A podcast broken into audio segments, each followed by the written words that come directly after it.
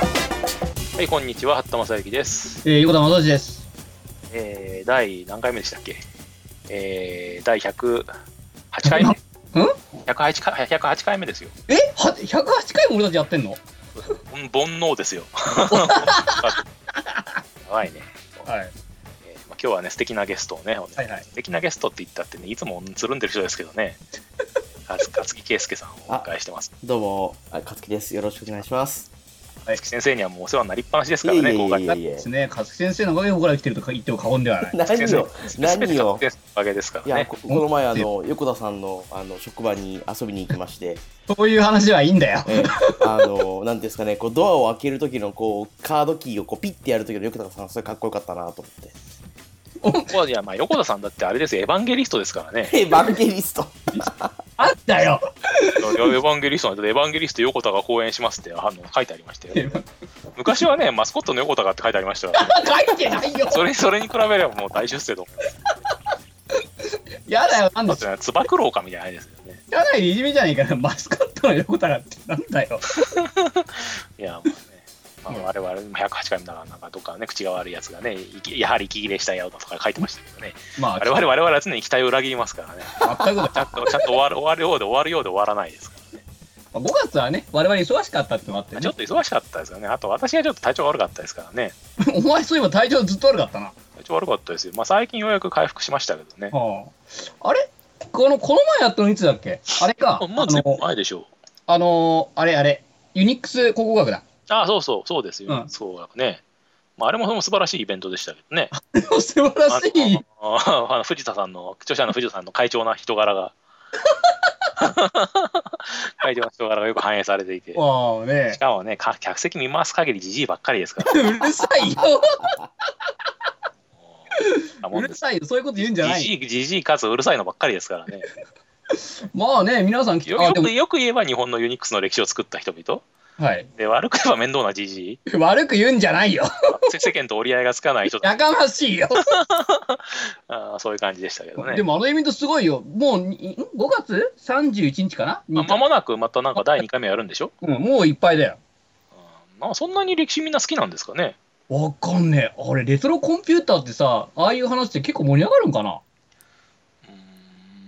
うーんどうなんですかね俺たちもネクストの配からするかいやまあ我々はだって昔話でも我々ができる昔話っていうのはどうどういうせん私ができるのは少なくとも1998年ぐらいからですからね98年もっと古く古い話できるだろできないですよ私98年ぐらいですよ私がコンピューターに関わり始めたのは、 Windows3.1 はできるだろどうせお前まあ、それ言ったらね小学校でね、うんあの部屋にあったターボシー泥棒して怒られたとかそういうのそういう 話あそういう話はできますけどもうもう時効だと思いますけど時効じゃないかな、まあいいかまあどうでもいいほよら、まあ怒られたからいいですね。で、あのイベントね、あの、ん ?6 月にももう一回、九州かどっかであって、うん、で、7月にも京す都ごいで、ねワールドツアーになるんですか、あれ。うん、きょあの、正確にはこのイベントだけじゃないんだけど、京都の OSC で確か基調講演されるとかそういう話だった。あ、そうなんですね。ワールドツアーですね、それはね。おーワールドシリーズと言っても過言ではない。いや、結構ね、本も売れてるみたいでよかったよ。まあ売れないよりは売れた方がいいですからね。全くだよ。俺には一銭も入んないけど。まあ、しかもよ新く宿のね、よくブックファースト行くと、あのー、すごい並んで、メンチンされてましたからね。ああ、すごいな。平積みか。羨ましい限 りだよ。あとはまあ正直に言うとさ、俺読んだけどさ、うんそんなに、そんなに多くの人が読むような本かな、あれは。いや、だから僕ね、あの、この今結構マ回、ニアックだと思うんだけど。そうそうそう、すごいマニアックなんだよ。うん今回のイベントもそんな一足と思わなかったんだよ。いや、だからあれを見るとさ、あの、だからレビーのハッカーズがさ、いかにさ、なんていうかさ、俗っぽいかっていうのが。 俗っぽい。いや、いやだから人間の歴史なんですよね。うん受けるのはね。うん。あんまりなんかそんなお金を、予算を誰が取ってきてとかそういう話は面白くねえからさ。まあね。でも今回の方はまあその中でちゃんちゃんと歴史を書いてるからそうね。そうそうう。んいいんですけど。おすごいよな、あれ。あだからさ、いや、お今回もそんなにこんな人来ると思わなかったから、ちょっとびっくりしてるのよね。うん、まあでもいいことですよね。歴史に関心を持つってことはね。いや、全くだよ。だから最近はこうね、だからなんか昔の家庭用ゲームの歴史とかも最近本がたくさんできてるじゃない。え、何の言語あの家庭用ゲームとかさ、ああ、家庭用ゲームフね。ァミコンとかだよ。うん。まあ重要なことですよね。まあ今ドリームねいやドリームキャスト忘れてますからね。うん。お台場の方ではゲーあの、古いゲームの展覧会みたいなのやってますしね。ああ、そうドよ。ラクエが何周年でしたっけドラクエ30周年かなでし。うん。ょうんあすごいですよねド。ラクエが30周年だよ。昔はね、こう、話すで北とか南とか打ったのがね、もう普通にこうできるようになったと。まあね、みんな一回はね、竜王から世界の半分もらってるわけですかも ら、らってないよ、お前だけ だよ。そうですか、俺はもらいもまらしたよっ。てないよ。いや、くれる、くれるってガなラらもらガうキだだろな、おい。くれるってならもらうだろうよ、普通も。らんちゃダメだろ。 世界の半分もらうとバラモスになれるんで しょえ残りの半分はね、あのなんバラモスブロスとかが持ってる。ラモスブロス。死んじゃうとね、ゾンビになるんですよ。うるさいよ。そういう話でも最近わかんないんだよね、最近のガキはね。そうかなでもやっぱ年代ごとに、なんていうか、その共有する文化ってありますよね。我々だとやっぱりドラゴンボールとか、うんなんでしょう僕よりたちより少し上だとやっぱガンダムとかなんですかガね。ンダムでヤマトとか。いや、ヤマト、うん、ヤマトだね。ヤマヤトマもっト、と上か。ガンダム。で、僕らがだからドラゴンボールとかか。うん我々はドラクエのような気がしますね。まあ、ド夏ラ木先生だともうちょっとだから。まあ、ファイナルファンタジーとかになるんですかね。でファイナルファンタジーでドラクエと同じ時期じゃなかったっけほぼ同じだけど、やっぱりドラッケンのが先だったんで。 そうですね。うん。あねさすがに我々だって原体験ゼビウスとかじゃないですから ね。まあね。うん。私の原体験は1943ですからね、いつうも言うるさいよ。 なんでだよ。私は ス1943が大好ーきパーなのマリオブラザーズだろ。スーパーマリオ、あ、でもマリオブラザーズはやったことありますよね。そうマいリうオブラザーズ、うん、マリオブラザスーーズ。パーがつかないいやつ。うん。あの、うん、そう思い出しました。突然思い出しましたよ。昔マリオブラザーズってうちのなんか、あれはなんだ、8801か ?9801 かおうなんかで動いてましたよ、そういえば。へえ。なんか謎のがあったん謎のテーマ音楽とともに始まるマリオブラザーズがうちにありましたよ、そういえば。あれ何だったんだろあ、そのテーマ音楽う。うん、全く今、今歌えるけど、私は。うん。すごい音痴だから歌えませんけど、うん。いわゆるいわゆるあのスーパーマリオの音楽じゃない音楽ですよ。え、マリオブラザーズの音楽はああれれは一体何だったんだ、あれは。バイニクラにナハトムジックっぽいなんかやつが流いれや、てない。違うんです、違うんですよ。なんか非常にあ違う独特な音楽が流れるバージョンがありましたよ。へパえソ。コンだったのかなでもさ、マリオブラザーズって最初のオープニング以外音楽ななかったようない気がやすいやる。最初のオープニングがですよ、最初のオープニングが変ってこおーと流れるやつがあったんですよ。へえーなんかでも何も何誰も覚えてないこと言ってますけどね、今ね。うん。勝木先生はゲームはどの代ですか僕、僕、スーパーファミコンですかね、やっぱり。そんなえファミコンじゃないのファミコンあはあったけど、うちは結構母が厳しくてゲーム買ってくれなかったんですよね。だからスーパーファミコンを友達ん家でするっていう感じでしたかね。メインはやっぱりスーパーファミコンでした。ファミコンっていうよりは。へえ。最初はスーファミですか。最初はスーファミか う。ん。それでもディスクシステムとか使ってたな、そういえば。なんで戻るんだよ。 いやいや、なんスかーファミの話してるのなんでいやいや、いでやもふと思 い出した、ふと思い出したというか。いやで でもさ最近のネットって便利だよねなんかあのファミコン探偵クラブのなんか情報が知りたいのにググれば出てくるからねいや、大抵の情報はだってもうありますからね。すげえあのファミコン探偵クラブ昔すごい好きでさ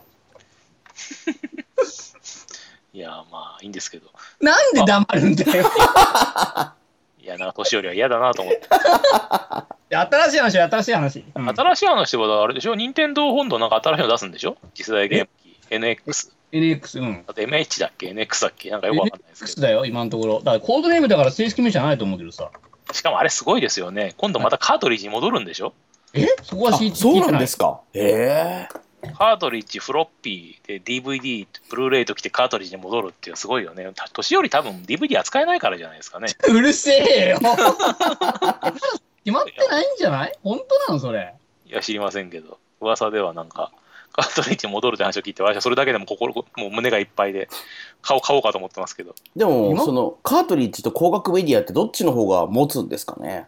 耐久性としいて。や、でもカートリッジは昔と違って、今、中身は実質的に SD カードかなんかでしょ、ああ、なるほどね。だかあら6だから128ギガとかいけるんじゃないのあー。ブルーレイとかいや DVD せいぜい、えうん128ギガかうんうん ?DVD とかブルーレイはたかが知れてるでしょ ?10 ギガぐらいいや、どっちのがこう持つのかなと思って、光学メディアってほら、あの、ダメになるって言うじゃないですか。CD とかも聞けなくなるとか。ああ、でも、うんな、なりますよ。これ1986年に買った CD がとうとうダメになったよ。ああ、なるほど。だかならお前30聞いてんな、お前。えなんでそこまで聞いてるんだすげえな、やっぱりな。いやいや、あの旧企画って言って、昔の CD を、あ昔なんていうので出始めの頃の CD ってまだあるんですよ。へえ。あので、それは確かにダメになったのが何枚かありますね。うん。でも30年もじゃいいんじゃないのもう。まあね、CD だ、CD って何 ?15 年ぐらいだっけ、持つの。 CDR はそんなものらしいですよ。ああ。でまあ、プレス CD だとどうなんですか同じぐらいですかね。うん。ちなみにさ、テープってあるじゃん。あの、記録め、記録媒体の。はいはい。あれも結構、あれは結構持つんだろ。持ちませんよ、あれ全然。え、持たないのうんあれはね、しかもね、音が映っちゃったりするんですよ。なんね、よくわかりませんけど、時期が映っちゃうんですかね、裏に。ああ、なるほど。だから変な感じに音が音が音がよじれるとか言いますけど、そんな感じになることがありますよ。まあ、伸びたりしますからね、あれそうそう、伸はびね。たりました。ただ、熱いとくっついちゃうしね。うん。うん。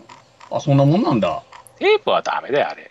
あんま当てになんないよ。あの、でもさ、なんか、データ保存するときにテープでやるじゃん。うんだからあれはダメなん ですよ。ダメなんですよ。ダメな昔はそうだったけど、うん。今はなんだろう、MO がいいんですかね、やっぱり。 MO はもうないんじゃねさすいがや、にな。んか確か MO はなんか一番持つとかって話を聞いた覚えがありますけどね。ええまあね、ラジオ業界ではいまだに MO が大活躍してますからねい。や、MO はなんかね、一番信頼性が高いらしいですよ、なぜか知らないけど。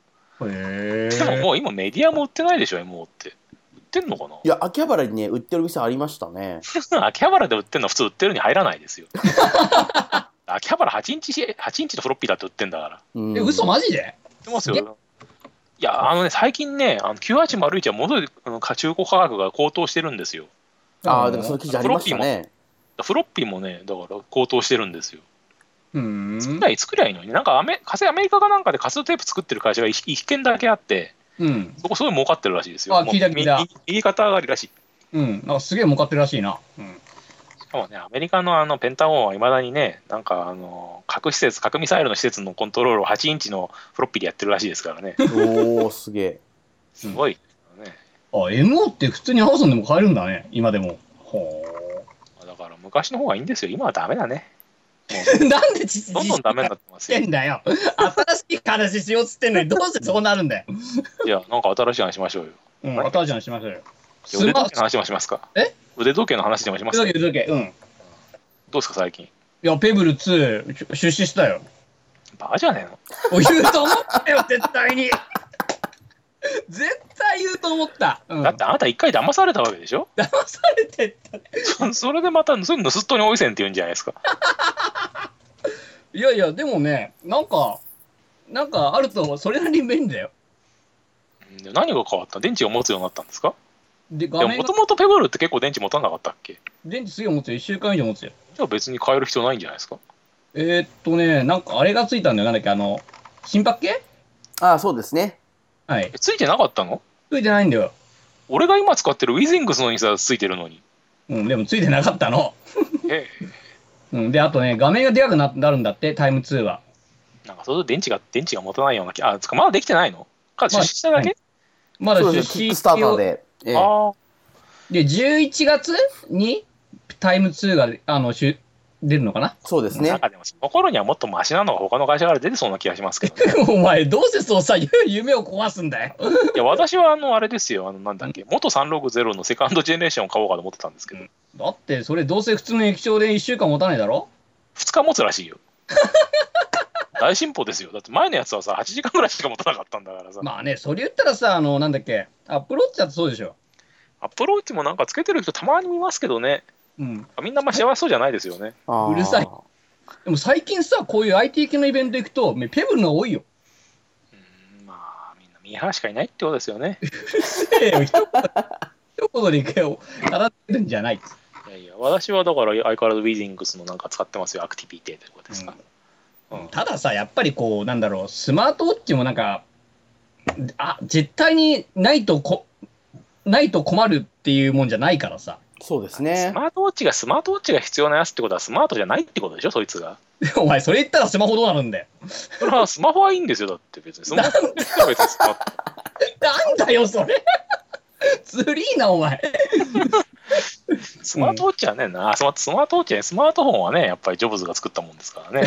じゃあ、あれはアップルウォッチだ。アップルウォッチだってアップルが作ったんだろ、アップルって書いたんだからよ。やらなティム・フックだからダメなんじゃないのお前は、お前は老害のアップルファンか。いやアップルもねなんかまあ私アップルと全く縁がないですからね。うん。いやでもそろそろアップル買わなきゃいけないかなと思ってますけどね何を iPhone を。 ?iPhone お前買うだのってほらだってあれでしょあの Android フォンは全部なんか GPS が筒抜けになっちゃうんでしょあーあれね、総務省の省令で改正ってやつですね。そうですそれ別に、あの、なんだろう、あの、アンドロイドだからって話じゃないんじゃないあれは。いやでもまあアップルはなんか難癖つけてはしか従わないんじゃないのまあ、アップルはなんかすでに従わないだろうな。日本はだらしないからさみんな「はいそうですねはい、はい、喜んで」とか言って全部個人情報されちゃうわけでなんで居酒屋なんだよ。おかしいだろ。 でまたあのひろみちとかうるさいのがこう騒ぐわけでしょうるさいのって言うんじゃないよ。 いや彼らのおかげで我々助かってるわけですけどねまあまセあキュリティね。フリークねセキュリフリークじゃないセキュリティフリークうん。いや、まあ、なんだろう。こう、あんうーん、どうなんだろうね。でも結局今、iPhone じゃなければもう全部 Android だよね。事実上。まあでもなんかそういうなんかいや私今冗談めかして言ってますけど私はそういうのうるさいじゃないですかまあね。ででもやっぱそういうのつあのな根強いものがありますよねいや俺は別に隠すことはないみたいなさああ、俺を見てくれみたいなやついっぱいいるじゃないですかなんかまあね。た頼まれもしねえのに自分がなんとかってラーメン屋にいるとかがさ法則屋で晒すやつはいるわけですよねいや、別にそれ、 それは許してやれよ。お前お前がどこにいようと俺は知ったことじゃねえよみたいな感いじやでいやいやいや、でじゃあほ友達フォローすんじゃねいやだからそういうなんかねなんなんてそういうのはナッシングトゥハイドって言うんですけどねえ。ほらほらほ隠すことがないからその隠すための手段っていうのは必要ないんだとだからおそのセキュリティとか暗号とか言ってるのはみんなテロリストみたいなテロリスト予備軍がテロリストみたいなもんばっかりだから規制したっていいみたいなこと言う人いるわけですよ。ら。うん、でも、そそれ本気で思ってんのかなあいやもう思ってんじゃなくて俺の周りの家族とかみんなそう思ってますよ。あ。だからまじゃあく、なんか暗証番号を教えてくれるのかね。 あ暗証番号教えてほしいしねお前パンパンツの中身見せろって話ですよ。そこいやそこでな裸そこで裸になってみろみたいな話でさ。いや、いやまあ、極論言えばそうだよな。うん、俺らはまね、なんか、あなんですか。いわゆる情報ネットワーク法学会とかでもなんかゼロプラゼロプライバシー社会に向けてみたいな議論をやってたことがありますけどね一昨年かゼロプライバいシーや、って。結構前はさ、なんかそういうこと言う人いたんですよ、真面目に。うん、へえ佐々木俊郎さんとかもなんかそういうこと言ってましたよねそうプライバシーがなくなるのは必然だとか言ってさ必然っていうのはなんか技術の敗北だろうと思うんですけどねまあ、言わんとすることは分からんでもないけど、かといって全部が全部ね、通抜けなのは怖いやな。 いやまあだからといってねなんかね、何でもかんでも自分の個人情報をコントロールする権利があるかってそんなことはないと思うんですけど、まあね。まあ、個人情報の範囲にもよりますけどね、うん。うんある意味、個人情報を利用に渡して無料サービス使ってるようなもんだからな。そうですよ私常にそう学生に指導してますよ、お前らただでなんか使ってるとしたら売り売り物になってるのはお前らだぞと言ってますよ、まあね、それは、なんかそういうことを、あんまりこう、感覚的に持ってない人多いよね。いやだからそういうこと そういう人をこうなんていうかね啓蒙しようと思ってね連載始めてるんですけどねいや、いいことだよ。あ、連載何、どこで始め たのヤフーなんでヤフー知恵袋じゃねえなんだっけヤフーあ今、ほん本気で間違えたろ。ヤフー個人、ヤフー知恵袋はね、まだいいんですよ。私が一番間違えてやばいのは、伊集院光のラジオに出てくるやつを間違えるとまずいんですけど、あ,、ああねうん、あれは間違えるとまずいヤこと。フークソ袋ねそういうこと言っちゃダメですよ。いや いやもっと本当はもっとひどいことをひひどい表現も思いついたんだけどそれはとても言えないので、さすがうにるねさい。うんうんヤフー個人でもさ、アカウント作ったらお前2年ぐらい経ってないまあ放置してたんですけど うん。でなんかログインしてみたら入れたから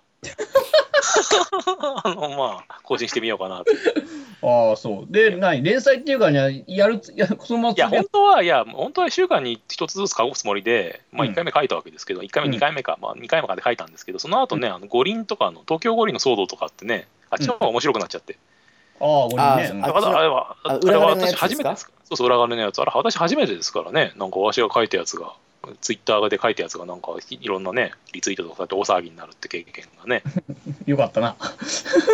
え炎上させた経験炎い上やだ俺が炎上したことはあるけど自分が自分が自分でなんていうの あのスポンティニアスコンバッションをしたことはあるけど、うん 自分発火を自分が発火したことはあるけど他のもうな自分の書いたことで何か他のことが発火したってことないからさはあ。もうびっくりしましたなるほどまあでもよかったね。うん。なんか23000なんかリツイートされましたもんおねおすげえそれはよかったな。どうなんですかいやそれヤフー個人で書いたらレベニューシェアとかどんな感じなんですかうんまあ俺の書いた俺のレベルだと別にお金もらえないんじゃないあれ、あそうなんですねうん、うん。もっとだから炎上しないとダメですよだから俺のだから今言ってるの逆のこと書かなきゃダメだよねあのプライバシーは存在しないとかさなんかちょっとだけは多分みんな叩かれて炎上すると思うなんでお前、つる気満々なんだよ。でもさ、なんかヤフー個人も見てると、やっぱつる気満々の人いますよ。いや、そりゃそうだよ。うんうん。あれは、なんかいいのかな、あれは、あれで。いや、だってそれ、ないわゆる自分ブランディングってやつじゃないの知らないけどさ。何なんだっけ、長江さんだっけいや、それは知らない。いや、誰かは知らないよ。うん。知らないですけどね。うん。自分ブランディングして、たかが知れてると思うなんか炎上炎上してブランディングするっていうのもちょっとね、うだってなんん、かま、おなんかバカとして有名になるみたいな話でしょあ、まあそうだけど、それでもなん、やっぱりこうね、支援してくれる人いるわけだから、注目集めるよ。うーんまあでもね、それはね、上杉隆さんですらまだ生き残ってるわけですから ね。いや いちいちして個人名を出すんじゃないよ。いやまあまあだから、やっぱり炎上して有名になっちゃうと、やっぱ強いんですかね。いや、でいもや実際だって、ほら、だって茂木健一郎さんとかが大人気ですからね、 うん、まあ、世間では。なんだろう、こう、何のために有名なのかわからないけどさ、それでもこう、本を売ったり早とか、山ありかとか茂木健一郎が人気って、まあ人気たのは分からなくもないけど、なんかこう、ね、知性の象徴みたいなの、なんかよく分かんないですよね。いや、名前売れてるといろいろ強いからね。まあ、それはしょうがないんじ我ゃない々もやっぱ名前売らなきゃダメですね。どういうふうに売ればいいんだだからやっぱりプライバシーはいらないと か、なんで俺を巻き込むんじゃないよ、だかあら。るいはね我々もっつってなんで俺がプライバシーが言うんだよ。なんかあるいはなんかディープパケットインペイン、ディープパケットインスピレーションを義務化すべきだとか、そういう ことで、そういうことで、桜インターネットがその先方を、先陣を切ってやるとかですね、そういううことやるる。さいよ。そそれはダメだろう。だから、そう別になんだろう。そ僕らも、僕らはそんなにこう自分の個人の名前でこう食っていこうっていうことないから、そんなに炎上してもしょうがないんじゃない我々の場合、炎上しても何もいいことないっいていいうこかと、ないんだよ。うん。なんかね、へ家出たらなんか待ち構えられてぶん殴られるとか、そういうことがありそうですから。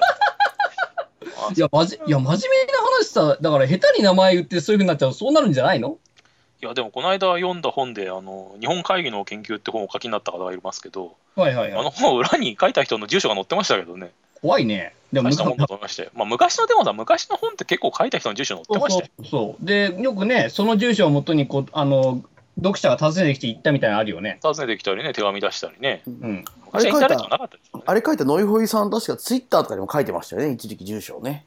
ね。うん、いや、別に普通に書いてあってよ。ええうんまあ、いい本ですけどね。あの面白かったですけど。昔の文豪とか普通に住所書いてあったんでしょよく知らないけど。まあ、あと昔の人は結構地名で呼ばれたりしましたからね。あのなんだっけ。落語家とかでもね、柏木とかね。他はまあそうだろうロね。マン町とか、柏木って新宿の柏木のことですからね。うんうんうんまあでもあ、その地名で呼ばれる人って2、3名ぐらいしかいなくないそうでもないいやいや、の結構いましたよ。いるの結構いただかどうか知りませんけど、んまあ、僕らレベルだ、僕らレベルだとやっぱりね、あの、文桂文楽とかそんな、それぐらいになっちゃうけどさ。文楽は黒門町でした人文町、うん。まあね、なんかやばいね、なんかこう、何しいやし 将棋とか落語とかジャズとか腕時計の話をしてるってかなりやばい 感大丈夫。腕時じ、計まはあだ我々もだからやっぱベッキーとの話をした方がいいんじゃないです か、ベッキーってなんだ 俺たちに何メール話するのかベッキーと沖縄俺たちがベッキーさ、メーラーしかないだろ。ベッキー、メーラー、あメーラーね、 俺俺すら忘れてましたよ、メーラー。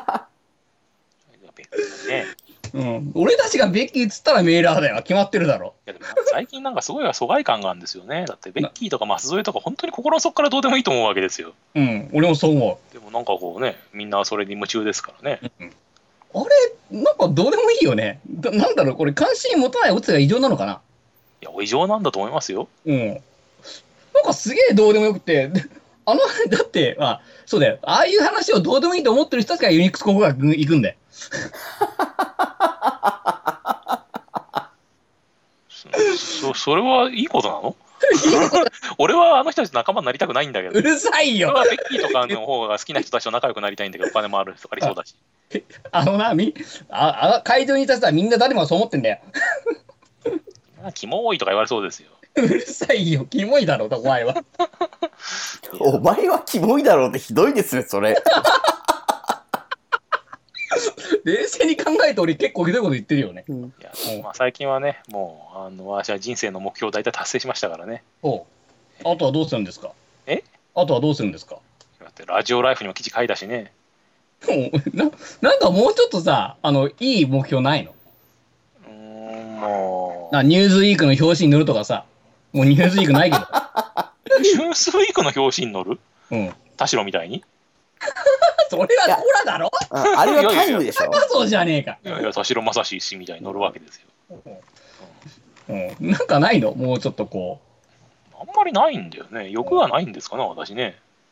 まあね、こう、まあでもね、こう、いいんじゃないですか、こういうガジェットをたくさん買ってね、こう、自分の収欲を満たすみたいガジェットもさ、最近しみじみ思ったのは、あれですよね。あの買いすぎると邪魔になるってことですよね。な。そうなんだよ、俺さ、だから捨てなきゃいけないんだよね。 Kindle がさ、ダブっちゃってさ、昔の Kindle いらねえんだよ。どうしようかな。 Kindle もしかもさ、名前ぐらい変えろってんですよね。みんなペーパーワイドですよ。わかるわかる。でも、あ Kindle 4つある今。で、オアシスとか出たでしょ。オアシスとと、ボボヤージヤジャーと、あと、ペーパーホワイトと、あと普通のホワイトの Kindle 無印。うん。うん。で、オアシスはなんか薄くなっていいなと思ったら、電池が外側のカバンついてんのね。しかもあれさ、プレステ4より高いんだぜ。高いんですよ。うん。ねなんだよ、プレステ4より高いっておかしいだろ、あれ。もうなんかいかにベゾスが舐めてるかってことですよね、そそろそろあいつはなんかあれですよねあの値段を釣り上げてきてますよねうるさいよ。 まあでもね、ペーパーホワイトこの前安かったんで買いましたよ。うん。あとうちにはもうアンドロイドタブレットがね何枚もありますからねそうだね、俺も iPad、iPad が2枚、Kindle2 枚。あの極真からで客完全間接照明になってますね。完成してる、そう、完そ成。れよりなんかあの極真空手かなんかに持ってって割ってもらったらなんでだよ。 いや 楽しいじゃないですかそれそれを YouTube 載せればさメントスコータルコーラ並みにこう人が集まりますよ嫌だよ。あー横金 TV。そういうコキン TV やかましいよ。Nexus7 と、あとプレ PSP とビータ 3DS。結構あるね。捨てりゃいいじゃんいや、なんかさ、もったいないじゃん。だって何も使い道がないんでしょうーんであなたは、だからあれですよ、役立たずに、役役立たずの居候に、家賃なしで払わ、なんていうの、置いてやってるわけですよ。まあ電気代食ってるからな。電気代すら食ってるわけでしょそうそうそいや捨てた方がいいじゃん。う。で、こう、たまに、こう、つけるとアップデートが始まって通信料もかかるからね。うんふざけた話ですよ ね。そういうさ、もう、あの、なんていうの、モーネンはさ、メガネケースで終わりにすればいいんですよ。メガネケースもあったな、そういえば。あ ったね。メガネケース俺持ってあのメガネケースでみんな懲りたと思うんです よね。る。メガネケースだけど、なんかどうにかしてあれ使いたいと思わないもう私は思わないっつうか、私はガンガン捨てますけど、この間ももうガンガン捨てましあんたにキーボードた。がついてんだよ。で私もね、今、ラップトップがね、家に4台ありますからね。いや、4台じゃねねえか、5台あるのか。あ、俺もノートパソコン 4, 4つあるね、言われてみれば。ううんんでどうで実際使ってるの1台しかないですからね。僕は2台使ってるけどね。で、そのうちの1台がさ、あの、Windows 7のアップデートを途中で放棄したからね、今、起動すると、なかなか起動しないのよ。ああ。うん。 Windows の10もあれでしょそろそろ、うんあ終わりでしょ終わりでしょまあそろそろでもないか、2ヶ月後か。うんやっと7終わってくれる。月の中旬でしたっけうん、そうですね。7月の 29? だっけまあいいや。まあいいんですけどね、別に。うん。うん。 Windows 10はよくできてると思うから、みんなアップデートすりゃいいのにね。いや、僕のは対、僕のパソコン対応してないからアップルできないのよ。対応してないって言っても別にできるんじゃないのいや、なんかね、GPU がそ、外付けの GPU だと多分できないんじゃないのかなわかんそないうけですど。かね。うんへえ。私はあの古いラップトップは全部 Linux 入れちゃいましたけどね。あ、GNU Linux 入れちゃいましたけど、ね。あ、うるせえよ。いつもいつでも言っちゃうんだもよういいな。いだろ、お前もう。自分にそれしなくても。や、でもそろそろ考えてみたら、いや、前もあの Facebook の話しましたけど、うん。だから誰かね、GNU はどうでもいいけど、オープンソースの歴史をちゃんと書くべきだよね。オープンソースの歴史、どっから書くのやっぱだから、レビーのハッカーズが終わった地点からじゃないの、書くとしたら、84年からじゃない。あ、そっからか。うん。そっから今ね、回のあのユニックス考古学でもね、まあ、オープンソースとは言わないまでも、そのユニックスのコードのどうたらこうたらみたいな話もあったから、書くんだったらそこからかなと思うけどね、どうだまろあ、藤田さんが書くならそれでいいんだけどね、う。うん、 あとはまあね、いろいろね、あの Mac カーネルの歴史とかね、それ、たそれ、それ、誰か関心あんのかいや、俺は関心ありますよ、あ誰そうか誰かが成仏させないとさ、ああいうのは。まあね、アップルの歴史系の本とかはな、たくさんあんだけどね。それは売れるからね、うん。あ、この前ね、あ、この前、あ、そう、ビル・ゲイツの本買ったよ。えまあうん、ビル・ゲイツ1とビル・ゲイツ2っていう、この脇秀夫さんっていう人が書いたのかな。ああ、なんか聞いたことある人ですね。あ、あの、なんだっけ、インターネットを作った人たち書いた人だ。これが、あの、ビル・ゲイツについてね、にあのすげえ分厚い本2冊ね、びっしり書いたんだよね。うんそう、訳こ詞れとはかいいじよゃなくて、もともと日本語の本として出たってことですか日本語の本として出た。これはいい。これはすごく書いてある。これはなんか、ビル・ゲイツについて詳しくなあの知りたい人はぜひ買うべきで。これはいいよ。別にビル・ゲイツについて詳しくなっても何もいいことなそうですうよねる。せえよ まあいいや。じゃあまあそんなところで今日はこれぐらいにしときましょうか。ええまあ、な何の話をしたの全然今わからないんだけど 結局何の話してたんでしたっもうけね30分過ぎたから、あペブルのまあ話。ペブルの話そうそ。はいうあとビル・ゲイツの話ビル・ゲイツの話。あと、ユニックス考古学の話。うん、はあい。とまあ6月はもう少し定期的にあ、まあ、なんか6月忙しいんだよな、俺は大丈夫だよ。うんまあ、まあそんな感じではい。はい勝先生よろしいですかいなんやか大丈夫ですよ来ていただいたのになんかあんまり大した話しませんでしいたえけどいえいえいえ。じゃあこんなところではい。はい。お疲れ様でした。お疲れ様でしたお疲れ様でした。